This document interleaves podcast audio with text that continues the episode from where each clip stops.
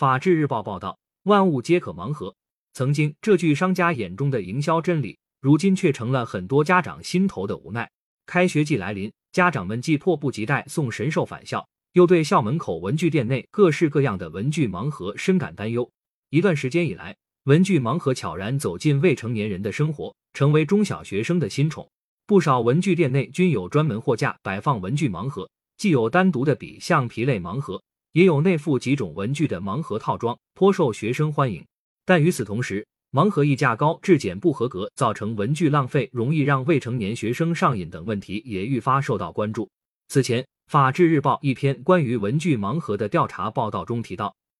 浙江宁波一位消费者曾向宁波市消保委投诉称。自己的孩子为了抽取到某一个隐藏款送人，居然连续购买了二十四支笔的套装二十套，总价两千元，已经完全成瘾。小孩子自控力差，盲盒这种形式对他们太有诱惑性了。有时候看到同学抽到了一个自己没有的款式，就一定再买一套笔回来。更重要的是，他们使用文具的关注点全在那些花样上，这样会耽误课堂学习。孩子成瘾，家长心忧，收割用户的镰刀。不该伸向未成年人。文具是学生必不可少的学习用品，而不是盲目收集和攀比的玩具。从最初的玩具盲盒、潮鞋盲盒，到餐饮盲盒，甚至是宠物盲盒，利用的正是一种赌徒心理。面对充满惊喜的盲盒，一些成年人都无法自拔，更何况是定力较差的中小学生。盲盒不是法律盲区，不能什么都往里装。一方面，盲盒将商品价值模糊化，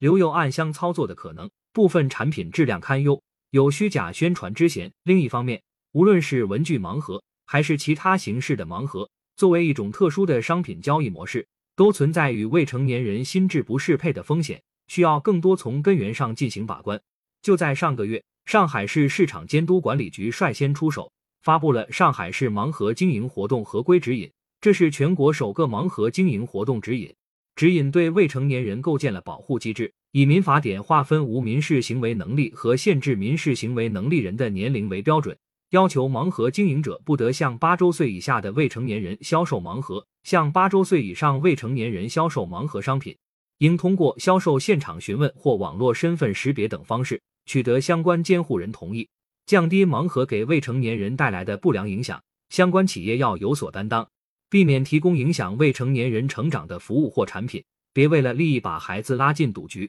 当然，依法保护未成年人是全社会共同的责任。新修订的《未成年人保护法》规定了加强未成年人的家庭、学校、社会、网络、政府、司法六大保护。警惕文具盲盒上瘾，离不开家长和学校的正确引导。监管部门也需进一步关注文具盲盒的产品质量及营销宣传，及时完善和细化监管规则，避免出现监管盲区。